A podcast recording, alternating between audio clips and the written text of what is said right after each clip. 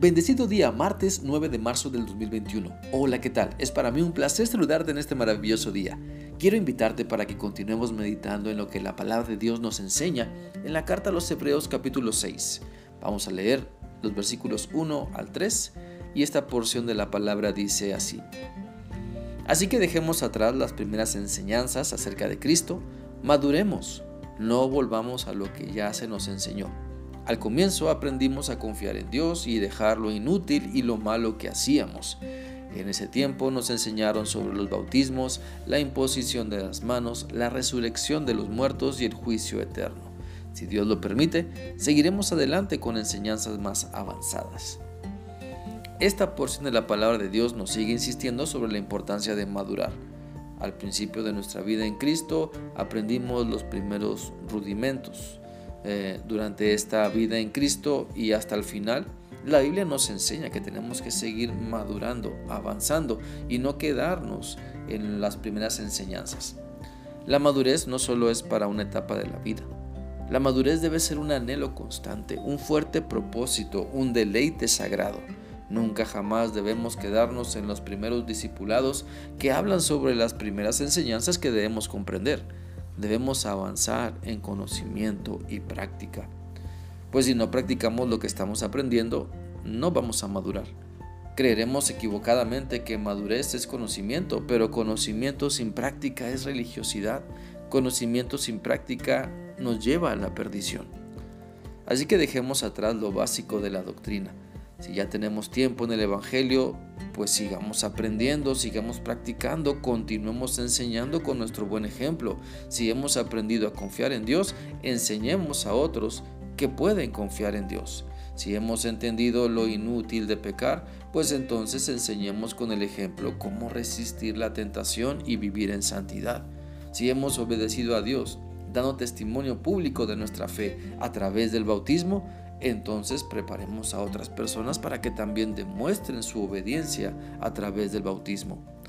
Si hemos entendido que el Espíritu Santo está con nosotros como señal de que somos hijos de Dios porque seguimos a Cristo, entonces enseñemos a vivir sujetados a Él. Si creemos que también cada uno de los cristianos seremos resucitados con Cristo, enseñemos esa gran esperanza que tenemos. Si creemos que un día estaremos delante de Dios para ser juzgados por nuestras obras en Cristo, entonces vivamos en fidelidad a Dios, a su palabra, a nuestro llamado y enseñemos con el buen ejemplo que debemos ser íntegros. Si queremos madurar, pongamos en práctica lo que sabemos.